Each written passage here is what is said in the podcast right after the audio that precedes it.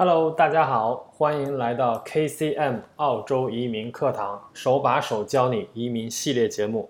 我是你们的主讲人 Jeff，澳大利亚注册移民代理。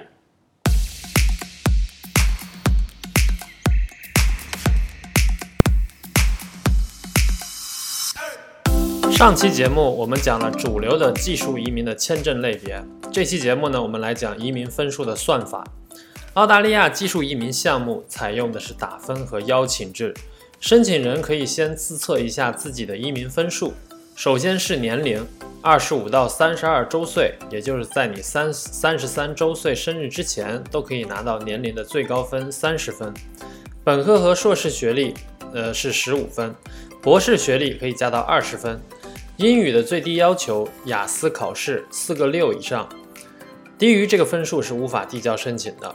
四个七分可以加十分，四个八分可以加二十分。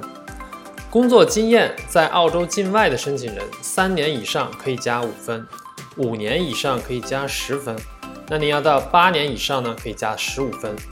单身或者你的配偶有职业评估和雅思四个六以上，可以加十分。这个呢是基本上澳洲境外的申请者可以加到的所有的分数。我们把每项分数都算到最高。加起来可能有九十五分，听起来很高，是不是？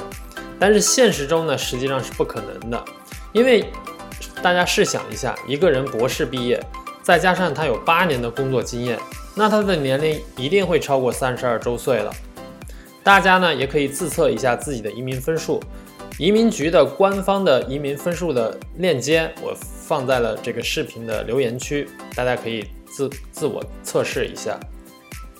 英语呢？如果你没有考过雅思，暂时可以按四个六来算，因为要知道，在大陆考生，所有的大陆考生里边，能达到雅思四个七的不足百分之二，大部分人的分数呢，应该是在五十五分到六十分，可见呢，要达到移民分数的最低要求六十五，还是有些距离的。那距离目前幺八九的邀请分数九十分，那差距就更大了。那我们该怎么办呢？这里。我们需要借助州政府提名加分，或者呢来澳洲学习加分，来实现最终的移民目标。在三四年之前，州担保还没有额外的门槛条件，只要你承诺州政府会在那里生活两年以上，一般州政府就会给你提名。但是随着申请者的增多，目前各个州都设置了不同的要求。总结起来就是，要不然第一，目前你在本州居住和工作。第二，你在本州学习并取得学位，一般都得至少一年以上。第三呢，你的职业为本州所需，只有你符合这些要求，州政府才有可能批准你的申请，给你提名。目前呢是澳大利亚新财年的开始，联邦预算案会在十月五日公布，各州的移民政策也会在那个日期后陆续出台。